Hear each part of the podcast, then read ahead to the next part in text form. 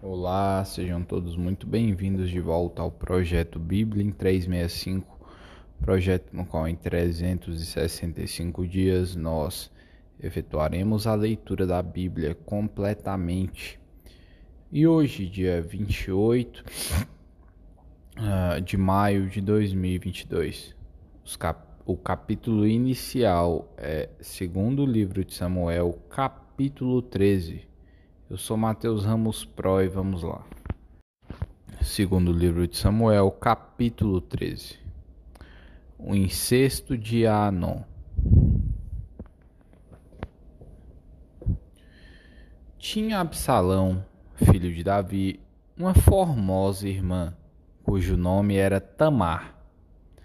Anon, filho de Davi, se enamorou dela Angustiou-se Anon por Tamar, sua irmã, a ponto de adoecer, pois, sendo ela virgem, parecia-lhe impossível fazer-lhe coisa alguma. Tinha, porém, Anon um amigo cujo nome era Jonadab, filho de Simeia, irmão de Davi. Jonadab era homem muito sagaz e ele lhe disse: Por que tanto emagreces de dia para dia, ó filho do rei? Não mudirás? Então lhe disse Anon: Amo Tamar, irmã de Absalão, meu irmão. Disse-lhe Jonadab: Deita-te na tua cama e finge-te de doente. Quando teu pai vier visitar-te, dize-lhe: Peço-te que minha irmã Tamar venha e me dê de comer pão, pois vendo-a eu preparar-me a comida, uh, preparar-me a comida, comerei de sua mão. Deitou-se, pois, Anon e fingiu-se doente. Vindo o rei visitá-lo, Anon lhe disse: Peço-te que minha irmã Tamar venha e prepare dois bolos à minha presença, para que eu coma de sua mão. Então Davi mandou dizer a Tamar em sua casa: Vai à casa de Anon, teu irmão, e faze faze-lhe comida. Foi Tamar à casa de Anon, seu irmão, e ele estava deitado. Tomou ela a massa e a amassou, fez bolos diante dele e os cozeu. Tomou a assadeira e virou bolos diante dele. Porém ele recusou comer. Disse Anon: Fazei retirar a todos da minha presença. E todos se retiraram. Então disse Anon a Tamar: Traze a comida à câmara e comerei de tua mão. Tomou Tamar os bolos que fizera e os levou a Anon, seu irmão, à câmara. Quando lhos oferecia para que comesse, pegou-a e disse-lhe: Vem, deita-te comigo, minha irmã. Porém ela lhe disse: Não, meu irmão, não me forces, porque não se faz assim em Israel. Não faças tal loucura, porque aonde iria eu com a minha vergonha? E tu serias como um dos loucos de Israel. Agora, pois, peço-te que fales ao rei, porque não me negará a ti. Porém, ele não quis dar ouvidos ao que ela lhe dizia. Antes, sendo mais forte do que ela, forçou-a e se deitou com ela. Depois Anon sentiu por ela grande aversão, e maior era a aversão que sentiu por ela que o amor que ele voltara. O amor que ele lhe voltara. Disse-lhe Anon: Levanta-te, vai-te embora. Então ela lhe disse: Não, meu irmão, porque maior é esta injúria lançando-me fora do que a outra que me fizeste. porém ele não a quis ouvir. Chamou a seu moço, que o servia, e disse: Deita fora esta e fecha a porta após ela. Trazia ela uma túnica talar de mangas compridas, porque assim se vestiam as donzelas filhas do rei. Mesmo assim, o servo a deitou e fechou fora a porta após ela. Então Tamar tomou cinza sobre a cabeça, rasgou a túnica talar de mangas compridas que trazia, pôs as mãos sobre a cabeça e se foi andando e clamando. Absalão, seu irmão, lhe disse: Esteve Anon, teu irmão, contigo? Ora, pois, minha irmã, cala-te, é teu irmão não se angustie o teu coração por isso. Assim ficou Tamar e esteve desolada em casa de Absalão, seu irmão. Ouvindo o rei Davi todas estas coisas, muito se lhe acendeu a ira. Porém Absalão não falou com Anon, nem mal nem bem, porque odiava a Anon por ter forçado por ter este forçado a Tamar, sua irmã. Absalão mata a Anon. Versículo 23. Passados dois anos, Absalão tosqueava em Baal Azor, que está junto a Efraim, e convidou Absalão todos os filhos do rei. Foi ter Absalão com o rei e disse: Eis que teu servo faz a tosquia. Peço que com o teu servo venham o rei e os seus servidores. O rei, porém, disse a Absalão: Não, filho meu, não vamos todos juntos, para não te sermos pesados.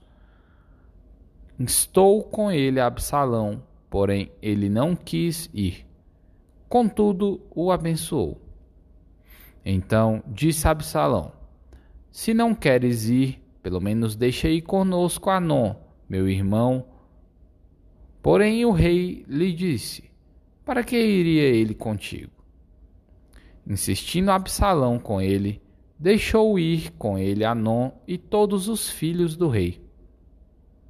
Absalão deu ordem aos seus moços, dizendo: Tomai sentido, quando o coração de Anon estiver alegre de vinho, eu vos e eu vos disser: feri a Anon, então o matareis. Não temais, pois não sou eu quem vos ordena? Sede fortes e valentes. E os moços de Absalão fizeram a Anon como Absalão lhes havia ordenado. Então todos os filhos do rei se levantaram Cada um montou seu mulo e fugiram. Iam eles ainda de caminho quando chegou a notícia a Davi. Absalão feriu todos os filhos do rei, e nenhum deles ficou. Então o rei se levantou, rasgou as suas vestes e se lançou por terra. E todos os seus servos que estavam presentes rasgaram também as suas vestes. Mas Jonadab, filho de Simeia, irmão de Davi, respondeu e disse: Não pense o meu senhor que mataram a todos os jovens, filhos do rei, porque só morreu Anon. Pois assim já o revelavam as feições de Absalão, desde o dia em que, tu, que sua irmã Tamar foi forçada por Anon. Não meta, pois, agora na cabeça o rei, meu senhor, tal coisa, supondo que morreram todos os filhos do rei, porque só morreu Anon. Absalão fugiu. O moço que estava de guarda, levantando os olhos, viu que vinha muito povo pelo caminho por detrás dele, pelo lado do monte. Então disse Jonadab ao rei: Eis aí vêm os filhos do rei. Segundo a palavra de teu servo, assim sucedeu. Mal acabara de falar, chegavam os filhos do rei e, levantando a voz, choraram. Também o rei e todos os seus servos choraram amargamente. Absalão foge para Talmai. Versículo 37. Absalão, porém, fugiu e se foi a Talmai, filho de Amiúde, rei de Jesur. E Davi pranteava a seu filho todos os dias. Assim, Absalão fugiu, indo para Jesur, onde esteve três anos. Então, o rei cessou de perseguir a Absalão porque já se tinha consolado acerca de Anon, que era morto. João capítulo 17 A oração sacerdotal de Jesus. Tendo Jesus falado estas coisas, levantou os olhos ao céu e disse: Pai, é chegada a hora Glorifica a teu filho, para que o filho te glorifique a ti, assim como lhe conferiste autoridade sobre toda a carne, a fim de que ele conceda a vida eterna a todos os que lhe deste. E a vida eterna é esta: que te conheçam a ti, o único Deus verdadeiro, e a Jesus Cristo, a quem enviaste. Eu te glorificarei na terra consumando a obra que me confiaste para fazer. E, agora, glorifica-me, ó Pai, contigo mesmo, com a glória que eu tive junto de ti antes que houvesse mundo. Manifestei o teu nome aos homens que me deste do mundo. Eram teus, tu me confiastes, tu nos confiaste e eles têm guardado a tua palavra. Agora eles reconhecem que todas as coisas que me tens dado provêm de ti, porque eu lhes tenho transmitido as palavras que me deste, e eles as receberam, e verdadeiramente conheceram que saí de ti, e creram que tu me enviaste. É por eles que eu rogo não rogo pelo mundo, mas por aqueles que me deste, porque são teus. Ora, todas as minhas coisas são tuas, e as tuas coisas são minhas. E, neles, eu sou glorificado. Já não estou no mundo, mas eles continuam no mundo, ao passo que eu vou para junto de ti. Pai Santo, guarda-os em teu nome que me deste, para que eles sejam um, assim como nós. Quando eu estava com eles, guardava-os no teu nome, que me deste, e protegi-os, e nenhum deles se perdeu, exceto o filho da perdição, para que se cumprisse a Escritura. Mas, agora, vou para junto de ti e isto falo no mundo para que eles tenham o meu gozo completo em si mesmos. Eu lhes tenho dado a tua palavra. E o mundo os odiou, porque eles não são do mundo, como também eu não sou.